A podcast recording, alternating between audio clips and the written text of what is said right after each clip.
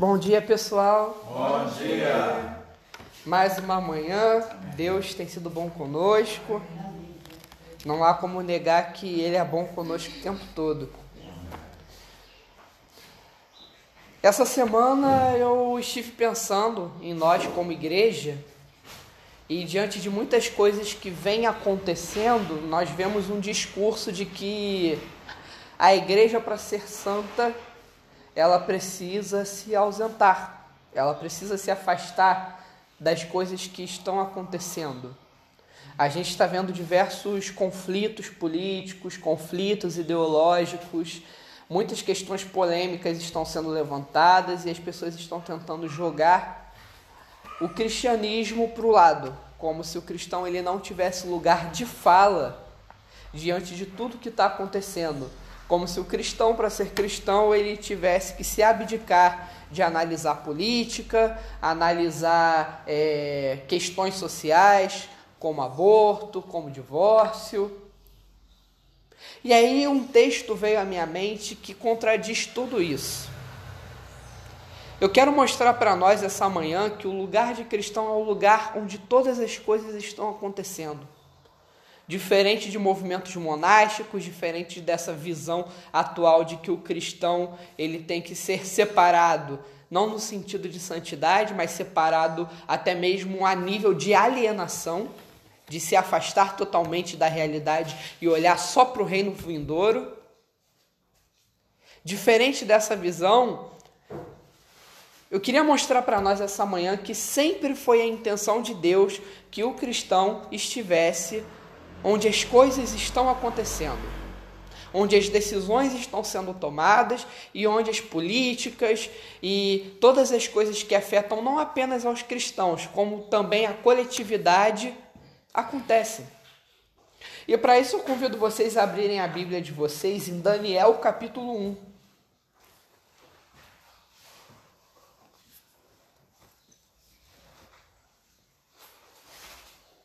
Nós vamos ler todo o capítulo 1.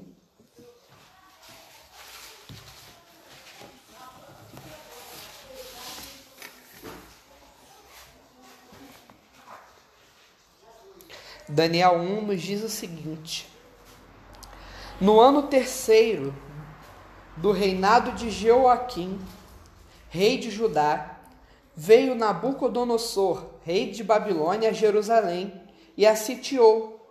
E o Senhor entregou nas suas mãos a Jeoia, Jeoiaquim, rei de Judá, e uma parte dos vasos da casa de Deus. E ele os levou para a terra de Sinar, para a casa do seu Deus, e pôs os vasos na casa do tesouro do seu Deus.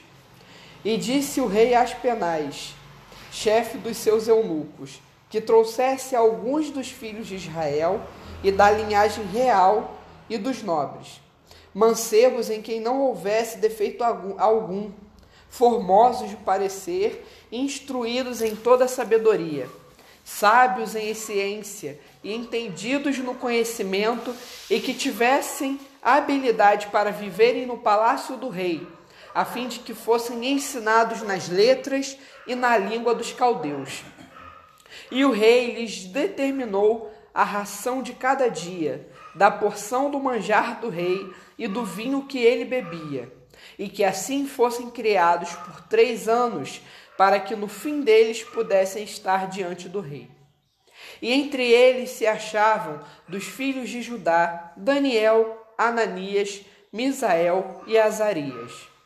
E o chefe dos eunucos lhes pôs outros nomes, a saber, a Daniel pôs o de Beltesazar, e a Ananias o de Sadraque, e a Misael o de Mesaque, e a Azarias o de Abidnego. E Daniel assentou no seu coração não se contaminar com a porção do manjar do rei, nem com o vinho que ele bebia. Portanto, pediu ao chefe dos eunucos que lhe concedesse não se contaminar. Ora, deu Deus a Daniel graça e misericórdia diante do chefe dos eunucos. E disse o chefe dos eunucos a Daniel: Tenho medo do meu senhor, o rei, que determinou a vossa comida e a vossa bebida. Por que veria ele os vossos rostos mais tristes do que os dos mancebos que são vossos iguais? Assim, arriscareis a minha cabeça para com o rei. Então disse Daniel ao dispenseiro, a quem o chefe dos eunucos havia constituído sobre Daniel, Ananias, Misael e Azarias. Experimenta, peço-te, os teus servos dez dias, fazendo com que nos se deem legumes a comer e água a beber. Então se veja diante de ti o nosso parecer e o parecer dos mancebos que comem a porção do manjar do rei, e conforme vires, te age com os teus servos. E ele conveio nisso, e os experimentou por dez dias. E, ao fim dos dez dias, apareceram os seus semblantes melhores. Eles estavam mais gordos do que todos os mancebos que comiam porção do manjar do rei. Desta sorte, o despenseiro tirou a porção do manjar deles e o vinho que deviam beber e lhes dava legumes. Ora, a estes quatro mancebos, Deus deu conhecimento e a inteligência em todas as letras e sabedoria. Mas a Daniel deu entendimento em toda visão e sonhos. E ao fim dos dias em que o rei tinha dito que os trouxesse, o chefe dos eunucos trouxe diante de Nabucodonosor. E o rei falou com eles. E entre todos eles não foram achados outros tais como Daniel, Ananias, Misael e Azarias. Por isso permaneceram diante do rei. E em toda a matéria de sabedoria e de inteligência sobre que o rei lhes fez perguntas, os achou dez vezes mais doutos do que todos os magos ou astrólogos que havia em todo o seu reino. E Daniel esteve até o primeiro ano de rei Ciro. Pai amado, te damos graças, Senhor, pela maravilha do teu texto bíblico. Que seja nesse momento o momento de refletirmos juntos a sua palavra. Daniel teve muito a ensinar a Nabucodonosor, Senhor, e agora ele tem muito a nos ensinar também. Em nome de Jesus, amém. Irmãos, nós estamos diante de um contexto de cativeiro um contexto de invasão e, de certa forma, um contexto de sequestro. Jovens israelitas, jovens de Judá, sendo levados cativos para o império da Babilônia. Nabucodonosor, em 597 a.C., ele toma Jerusalém. E nós vemos que a Babilônia ela tem um tipo específico de tomada ela não toma para escravizar especificamente. Eles têm uma visão de serviço, o que, deixa, o que de certa forma é uma visão muito inteligente. É uma visão que nós vamos ver é, mais à frente, até mesmo no Império Romano. Como que funciona? Ao invés de simplesmente invadir, destruir e pilhar, como nós sempre imaginamos as invasões, é, Nabucodonosor ele tem uma tomada mais inteligente política. Ele invade e ele domina. Ele toma dentro da região invadida algumas pessoas locais, nesse caso ele pede príncipes, ele pede jovens inteligentes, e coloca essas pessoas para servi-lo dentro daquela localidade geográfica. Isso é brilhante. Porque o jovem, irmãos, ele está sendo constituído ainda. O jovem, ele é maleável, ele é educável. Nabucodonosor não pede para que os seus servos tomem os líderes políticos de maior idade, para que tomem os sacerdotes mais velhos. Não, ele pede para que tomem os jovens novos. Olha a redundância, jovens novos. Isso tem um fundamento. É porque o jovem levado a cativo, ele pode se deparar com a realidade do outro, no caso com a realidade da Babilônia, e conseguir se comunicar. O jovem tem a capacidade de se adaptar, ele ainda está construindo a sua cosmovisão. Ele não é um homem que passou 30, 40, 50 anos construindo seu entendimento e se fecha para novas realidades. Nabucodonosor é extremamente político. Ele se coloca diante do jovem e apresenta: olha só, eu tomei vocês, eu tomei o reino de vocês, mas eu não fiz isso com motivo. Eu quero oferecer algo diferente a vocês. E ele começa a educar esses jovens, a ensinar cultura, ensinar política, ensinar outros idiomas, apresentar uma nova culinária, apresentar um manjar, um banquete. Irmãos, esse jovem ele consegue dialogar. E é um diálogo bom. Ele olha, de fato, nós fomos vencidos. Mas até onde que ter sido vencido por Nabucodonosor é ruim para nós? Eu estou vendo aqui que a Babilônia é um reino extremamente inteligente. Eles têm um bom conhecimento científico. Eles dialogam. Irmãos, é um domínio inteligente. Você dominar e você estabelecer uma liderança local. Porque essa liderança local ela é capaz de dialogar com os locais, ao mesmo tempo em que ela consegue se revestir do diálogo daquela que, daquele que o treinou. Portanto, o domínio de Nabucodonosor, ele é um domínio diplomático. É isso que ele faz, ele cria diplomatas. Daniel, Ananias, Misael e Azarias, eles são levados para serem treinados para se tornarem diplomatas, para conseguir futuramente evitar uma rebelião de Jerusalém, uma rebelião de Judá, através da diplomacia, através de uma política. Não é o babilônico tentando dialogar com você, é o próprio judeu dialogando com você e te apresentando uma possibilidade. Olha que visão de domínio extremamente inteligente. Portanto, a gente vai ver no texto bíblico, irmãos, que Daniel e os outros três, eles são treinados e ensinados por três anos. E diferente do que muitos vão tentar nos ensinar, esse texto não está falando que Daniel foram treinados e ensinados por três anos na religião babilônica. Não. Daniel Misael, Azarias e Ananias, eles foram treinados em toda sorte de ciência.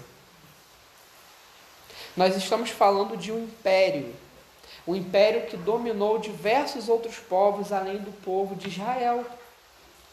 Então eles tinham conhecimento durante, durante esses três anos. Eles adquiriram conhecimento da cultura e religião israelita, judaica, hebraica, mais especificamente falando. Eles, da mesma forma que eles tinham conhecimento da cultura, ciência e religião de diversos outros povos. Esses quatro, portanto, se tornaram extremamente sábios e inteligentes. Eles sabiam sobre muitas coisas. Você vê que eles foram treinados e quando eles são testados, é dito que eles eram dez vezes mais inteligentes que os astrólogos do rei. O que isso quer dizer? Que esses quatro, inclusive, tinham conhecimento, por exemplo, de orientação através das estrelas. Eles tinham conhecimento a nível de cartografia, a nível de geografia, ciência especificamente dita. Eram jovens inteligentes, religiosos inteligentes, colocando no nosso contexto. O que já quebra uma visão da política que o cristão ele precisa ser inteligente apenas sobre Bíblia, que ele precisa entender apenas sobre a Bíblia e sobre a religião cristã. A gente vai ver esses quatro que sabiam tudo isso e ainda sabiam ciência, sabiam teoria política e tinham conhecimento de outras religiões e de outros povos e culturas. Eles não se prenderam à cultura hebraica, eles abriram seus olhos para tentar ver o contexto do outro. Já começa por aí. Eu olho para o cristão atual e para o cristão no contexto atual e eu vejo muita dificuldade de aplicar isso. Eu vejo um preconceito prejudicial, não apenas para o outro que recebe a nossa mensagem, como para nós mesmos. Porque nós não somos vistos simplesmente como intolerantes, como nós também somos ignorantes. E eu falo isso no pior sentido da palavra.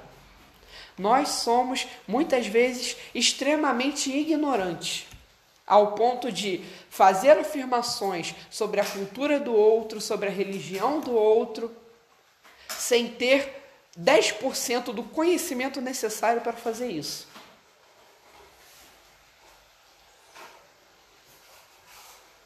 Nós chamamos algumas religiões afro-africanas de, por exemplo, macumba. Quando macumba é um instrumento musical usado na religião. Então a gente vai ver que o cristão hoje muitas vezes carece de conhecimento. Deus, em momento algum da história, ele pediu aos seus filhos que fossem ignorantes. Pelo contrário, nós sempre fomos é, impulsionados e incentivados, até mesmo a nível bíblico, a sermos inteligentes e tolerantes, no sentido de tentar ouvir o outro e encontrar no discurso do outro um ponto de encontro com o qual nós podemos dialogar. É ouvindo o outro que nós recebemos do Senhor é, a sabedoria do momento onde nós conseguimos encaixar o Evangelho numa conversa. É ouvindo o outro que nós conseguimos entender o contexto daquela pessoa para saber como que o Evangelho precisa chegar até a vida dela. Irmãos, essa nossa ignorância ela é extremamente visível. Você vai num projeto missionário onde a pessoa acabou de passar por uma calamidade pública, uma calamidade pública natural. A pessoa perdeu todos os móveis, teve uma enchente. O cara vai fazer um projeto missionário. O indivíduo vai participar de um projeto do missionário onde as pessoas perderam tudo e ele vai e leva uma mensagem de teologia da prosperidade. Ele vai e fala que o cristão não passa necessidade, que o cristão não passa dificuldade. Fala isso para um público onde a maioria estava brigada num colégio, porque a casa encheu, porque perdeu tudo. Que mensagem é essa? Leva a mensagem de Paulo depois do naufrágio, sentado na beira da praia A nossa ignorância, irmãos, ela nos impede de nos aproximar do outro.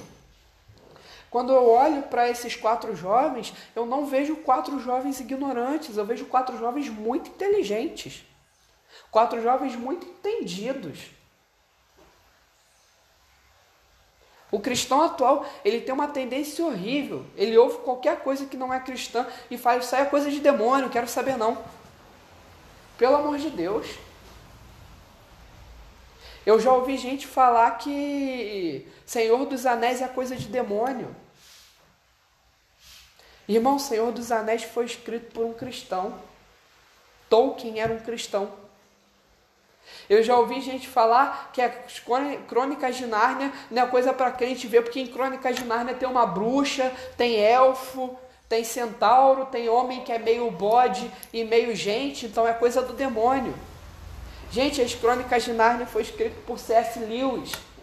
É uma analogia perfeita do cristianismo. Aslan, o leão, é a representação de Jesus Cristo. A bruxa é a representação do mal de Satanás.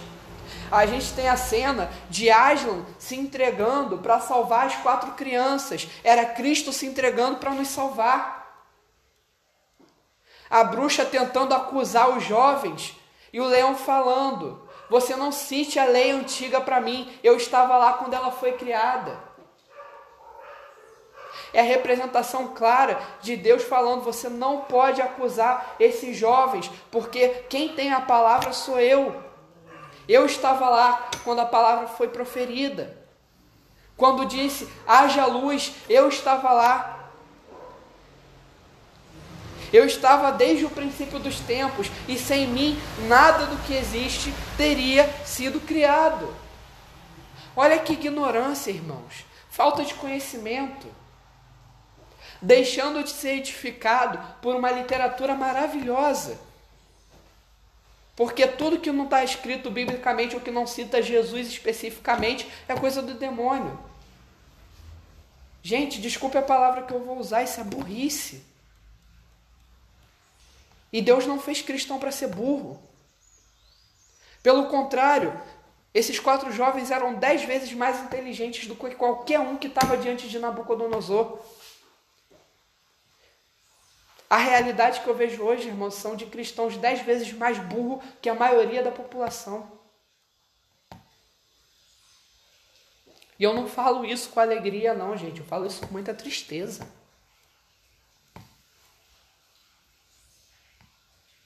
As lições que esse texto, que esse texto traz para nós são maravilhosas.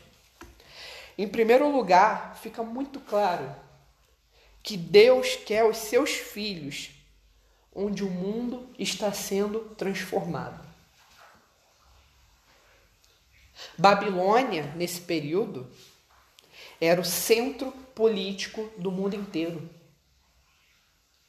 Uma decisão tomada pelo imperador afetava não apenas ele, sua família, não afetava só os babilônicos, afetava o mundo inteiro. Com uma decisão do imperador da Babilônia, ele poderia dizimar um povo inteiro. Um erro cometido poderia levar fome a um país inteiro. As decisões, portanto, que eram tomadas na Babilônia afetavam todas as pessoas no mundo. E Daniel, Ananias, Misael e Azarias são tirados de Israel e colocados colocados no centro político do mundo para participar ativamente dessas decisões, para aconselhar o imperador diretamente. Ou seja, o conselho daqueles quatro jovens tinha a capacidade de afetar a vida de milhares de pessoas.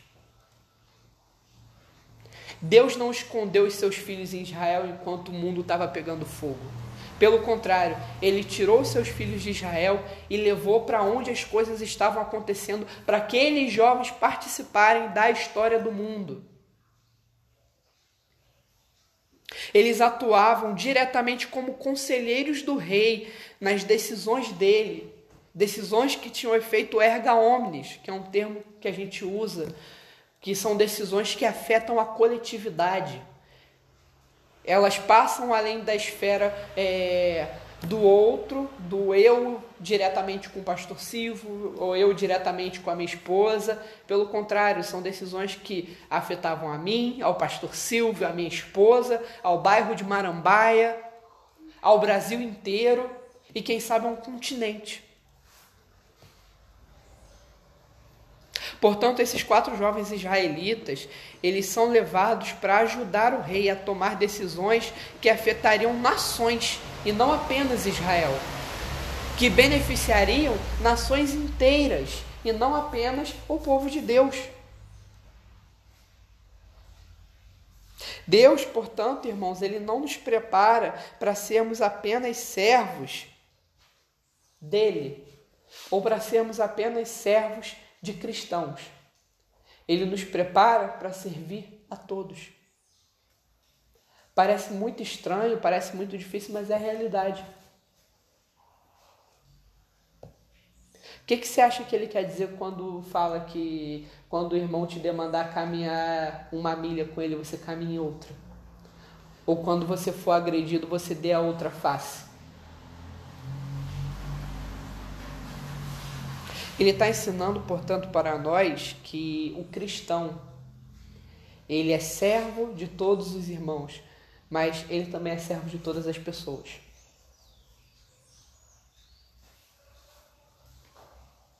Nós precisamos ser sal e luz do mundo. Eu afirmo isso com toda a tranquilidade. Porque quando a gente serve o outro que não é crente, a gente está mostrando para aquela pessoa um pouco do brilho e da graça de Deus.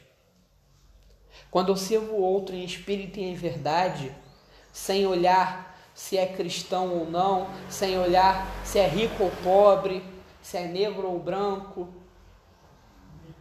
se é heterossexual ou homossexual, se é menor de idade ou maior de idade, quando eu sirvo o outro indiscriminadamente, eu estou pregando o Cristo que salvou homens indiscriminadamente também. Que não escolheu com base em poder aquisitivo, que não escolheu com base em raça, que não escolheu com base em preferências políticas.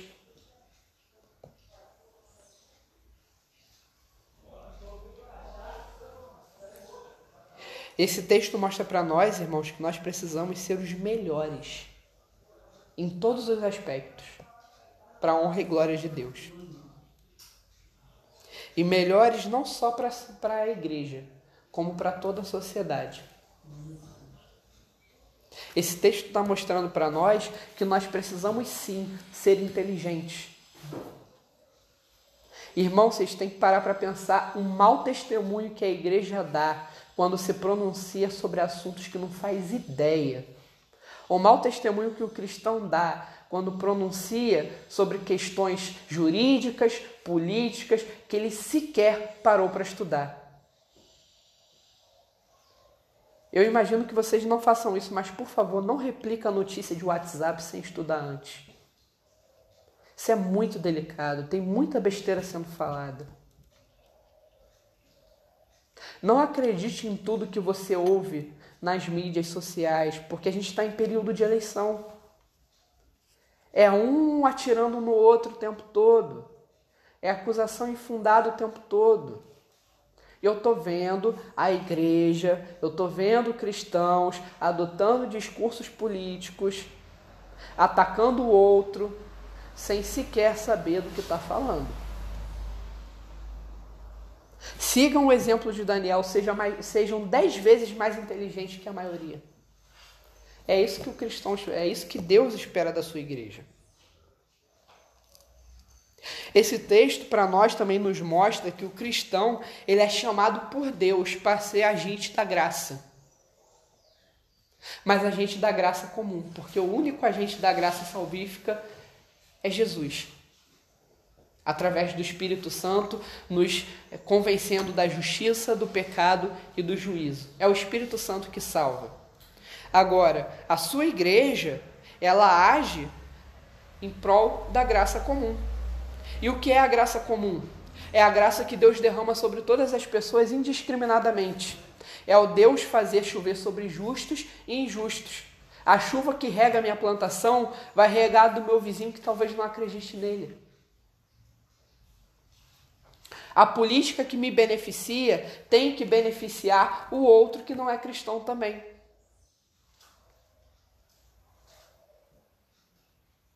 As políticas públicas que eu luto têm que ser para mim, para a igreja e para quem não é da igreja.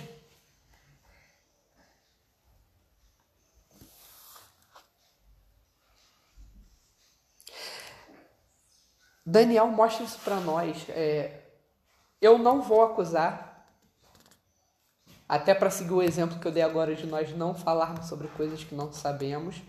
Mas a gente vê, por exemplo, muitos escândalos aí acontecendo sobre a possibilidade ou não de estar havendo favorecimento às igrejas na gestão política atual. Não entro no mérito se é verdade ou não. Mas se for, isso está certo? Pastores têm que ter preferência porque são pastores? Igrejas têm que ter preferência nas políticas públicas, na liberação de verbas, porque são igrejas? Só porque leva o nome de Cristo? Você tem lá a lei de orçamento anual. O dinheiro está separado. Tem que distribuir igualmente. Tem uma fila. Tem uma rua precisando asfaltar. Tem outra rua precisando asfaltar. Só que naquela rua ali tem uma igreja. Vocês acham que a rua com a igreja merece ser asfaltada primeiro só porque tem uma igreja? Não. Sabe onde que isso fica claro nesse texto de Daniel? Quando a gente vê o próprio Daniel recusar os manjares e a amizade do rei da Babilônia. Há quem diga que esses manjares é, é uma figura de um alimento oferecido aos deuses babilônicos. É uma forma de se ver. Não digo que está certo ou que está errado. Mas quando a gente olha para a própria postura dos, é, do, dos servos do rei, qual era o medo deles? Que dando outra dieta para Daniel e para os três jovens, eles fossem parecer diante do rei mais fracos, mais tristes. O que parece para nós aqui nesse texto, na verdade, é que esses manjares era simplesmente uma dieta específica que o rei deu para eles, visando que eles tivessem uma boa qualidade. O rei falou: ó, alimenta eles com vinho e com esses manjares e com esses manjares aqui, essa dieta específica para que eles sejam homens fortes, para que eles sejam homens bem alimentados bem nutridos. Eu não quero ninguém com fome, eu não quero ninguém passando mal aqui, magro, esquálido. É por isso que o eunuco fica com medo de dar um alimento diferente para Daniel e quando ele se apresentar diante de, do rei, ele está mais magro. E aí rei vai perguntar: Ô, qual o problema desse rapaz aqui? Por que, que ele está com cara de que está com fome? Por que, que ele está magro desse jeito? Se eu mandei eles serem bem servidos. O vinho, irmãos, pode ser não uma questão de que o rei queria que eles bebessem e ficassem bêbados.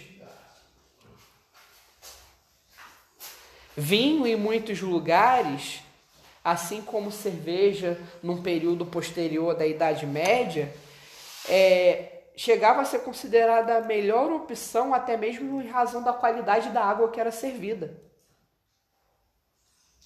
A gente vai ver no período da Idade Média locais onde se aconselhava tomar a cerveja, porque a cerveja era mais pura do que a água. Por questões de saneamento, as pessoas faziam as suas necessidades perto de lençóis freáticos, perto de rios, despejavam as suas fezes em rios. E aquela água era extremamente contaminada, as pessoas passavam mal. Então qual era a solução? Beber cerveja porque a cerveja passa por um processo de fermentação, ela fica pura, as pessoas bebiam e não ficavam doentes. Vinho a mesma coisa, era uma bebida pura. Então a gente vê que havia um cuidado com a alimentação desses jovens, mas a gente também vê que Daniel não queria esse privilégio. Daniel não queria ser beneficiado pelo rei da Babilônia. Ele não esperava receber mais do que os outros.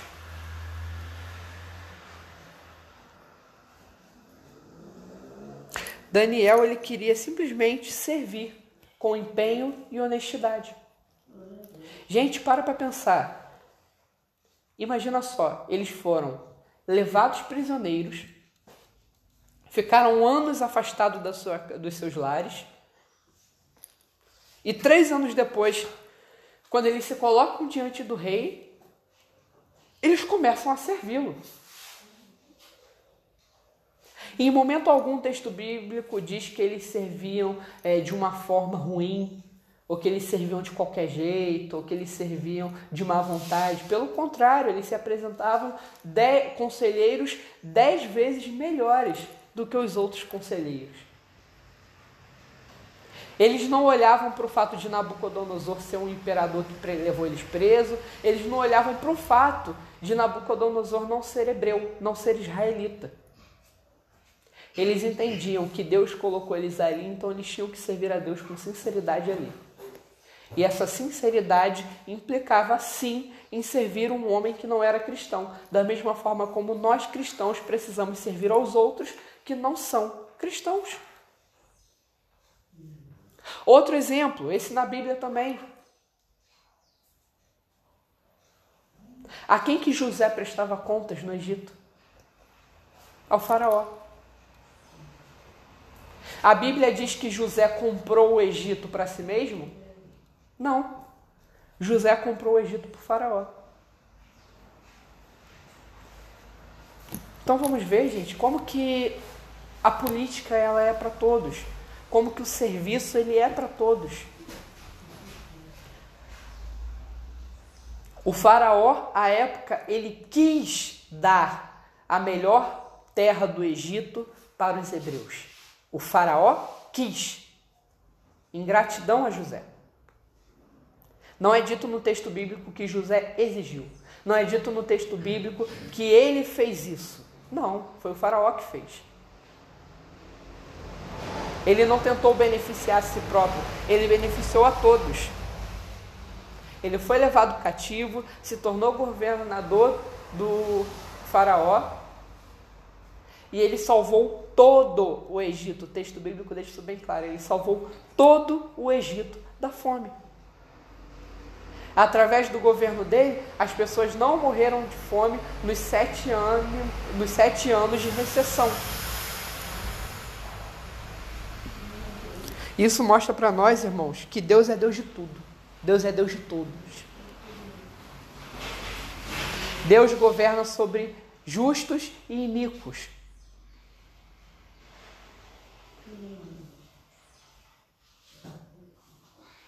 Deus ele salva as pessoas pela sua graça salvífica, mas ele conduz a sua criação através da graça comum.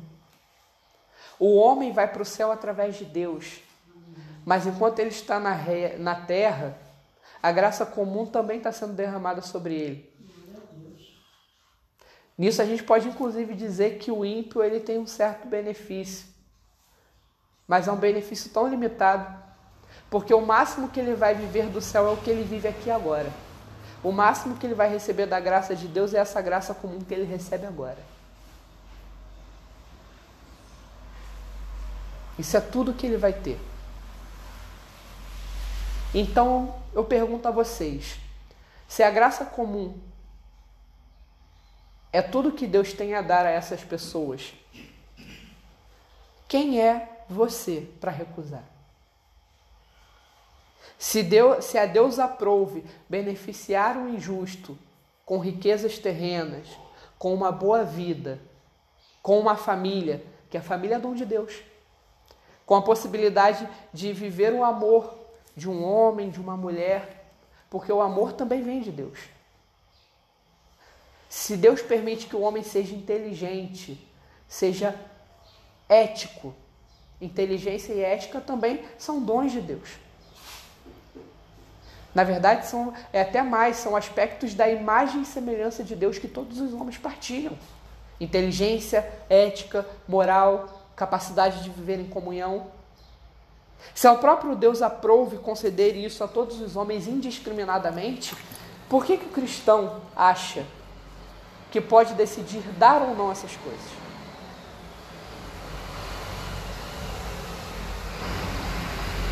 Precisamos, irmãos, entender o nosso lugar de agentes da graça.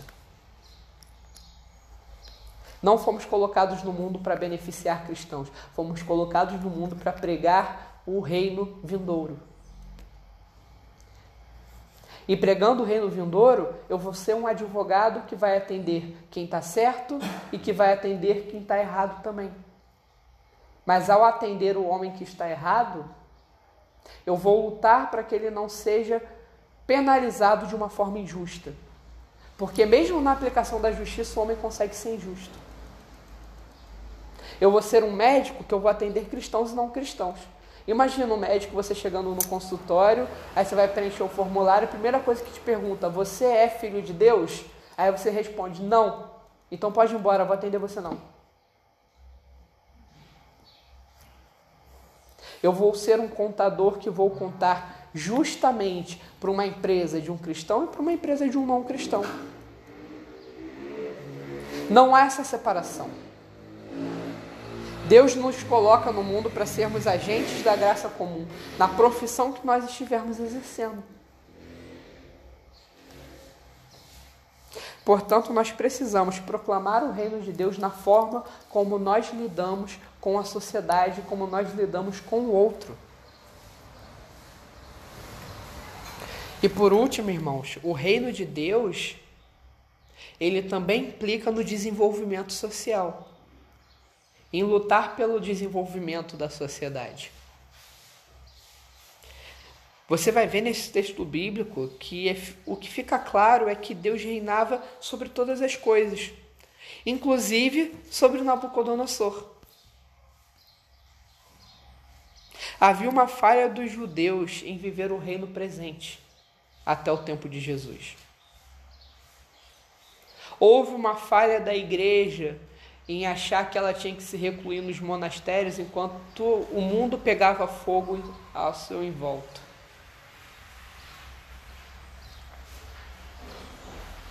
Há uma falha em algumas correntes, algumas correntes teológicas em acreditar que o cristão tem que viver andando assim, ó, olhando para cima. As pessoas estão morrendo em volta dele, o mundo está pegando fogo e ele está olhando para cima.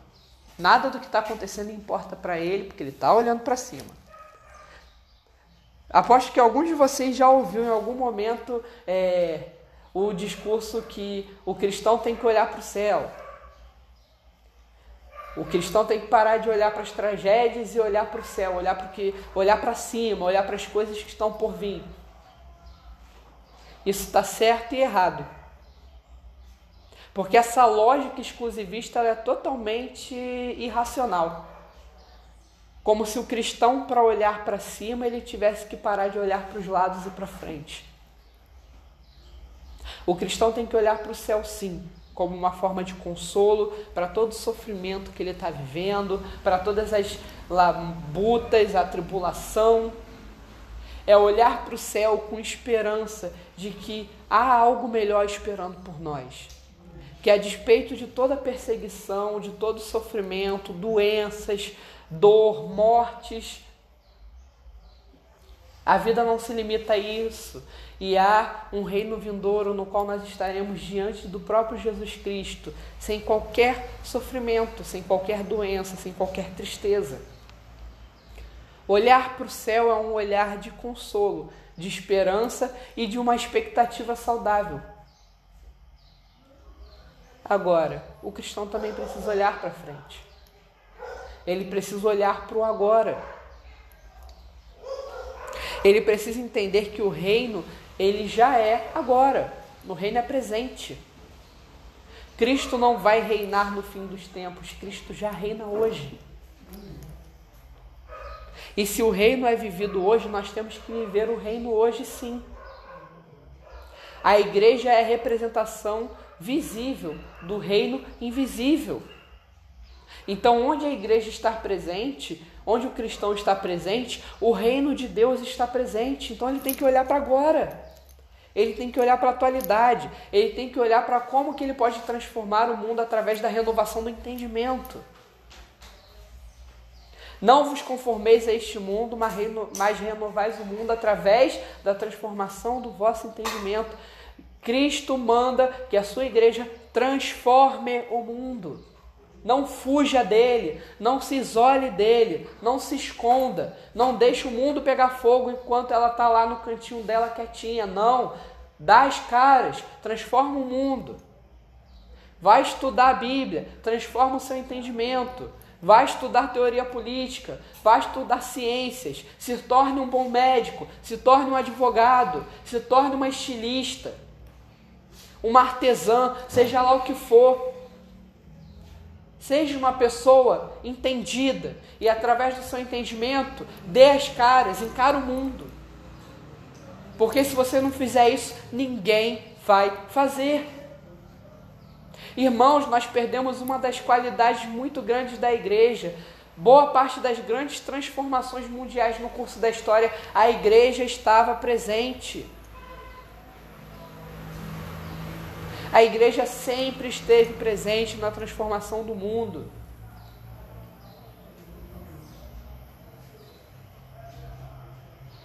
As universidades começaram com as igrejas.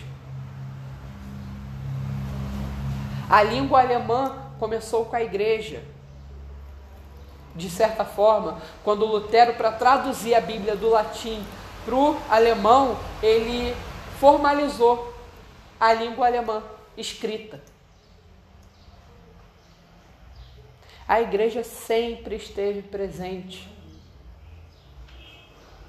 E hoje a gente está com esse discurso burro, que o cristão não tem que se meter nas coisas. É um discurso burro, a verdade é essa. Eu quero que vocês me digam na Bíblia, me mostrem na Bíblia onde que está escrito que o cristão não tem que interferir no mundo. Não tem, irmãos. Se vocês acharem, podem me mostrar, mas não tem.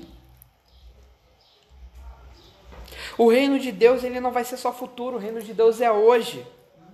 Ele é um reino que não é geográfico, mas ele muda a geografia.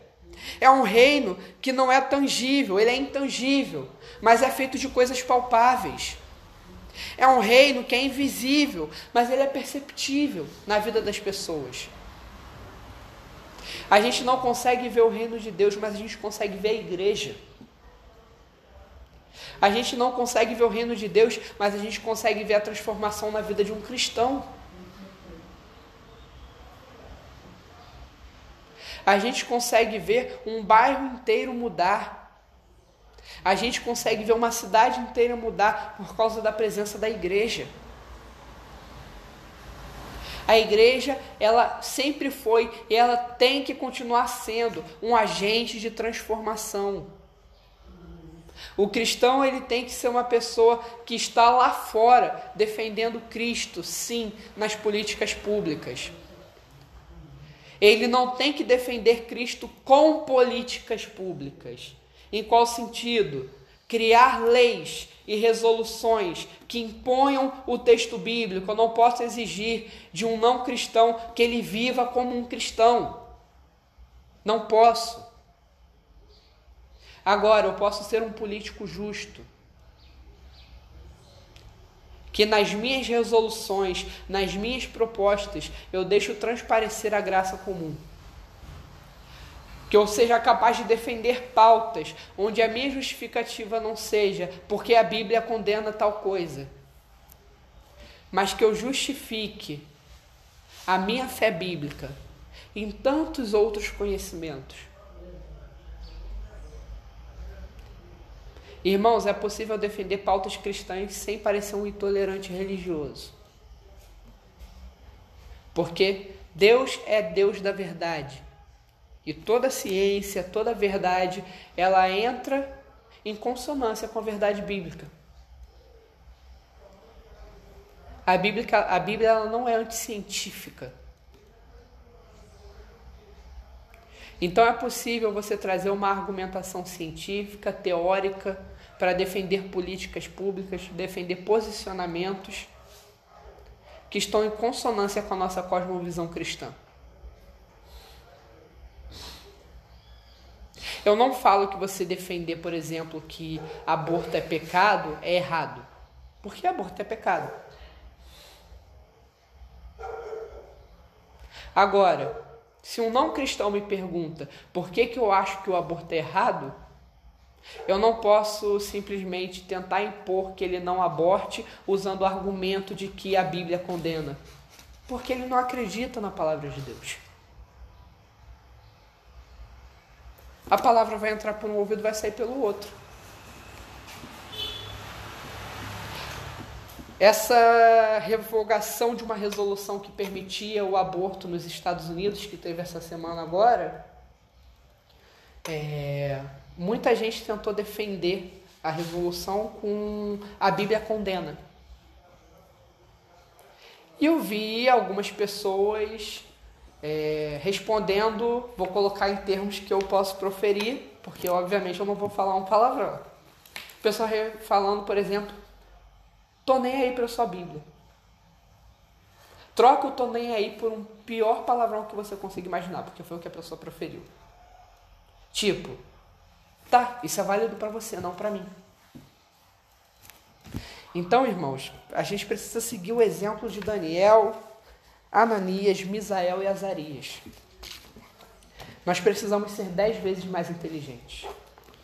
Nós precisamos ser coerentes. Nós precisamos ser agentes da graça comum. Servir a todas as pessoas indiscriminadamente. Servir sem preferência. Se um dia Deus chamar vocês para exercer um cargo público, não é pegar esse cargo público e a primeira coisa que fazer é beneficiar um parente, beneficiar o pastor de vocês, beneficiar a rua da igreja. Não, é governar para todo mundo. Como se todos fossem iguais. Porque a verdade é essa: ao derramar a graça comum, todos são, são iguais. Todo mundo tem necessidade de saneamento básico, todo mundo tem necessidade de uma saúde decente, todo mundo tem necessidade de andar numa rua asfaltada, Todo mundo tem necessidade de receber um tratamento igualitário, todo mundo tem necessidade de receber respeito em igual medida. Eu não mereço ser mais respeitado por seu, porque eu sou cristão. Eu sou tão cidadão quanto o outro. Eu sou tão criatura de Deus quanto o outro. O que eu tenho de especial é o Espírito Santo habitando no meu coração. Mas isso não diz respeito à graça comum. Isso diz respeito à disposição de Deus de nos salvar dos nossos próprios pecados. O que eu vou receber que o outro não vai receber, não é a igreja que dá, não é o político que dá, é o próprio Deus que dá, que é a salvação. Não é algo que se conquista por privilégios, é algo que se conquista pela misericórdia de Jesus. Que nós possamos ter essa sabedoria e eu repito, irmãos, por favor, não vamos agir como tolos. Deus não quer cristãos replicando burrice na internet. Não quer. Acredite, quando você faz isso, você está fazendo um desserviço para as pessoas à sua volta. Você está fazendo um desserviço para a sua igreja. Você está perpetuando essa imagem de que o cristão é um burro cego, é um idiota que não sabe argumentar.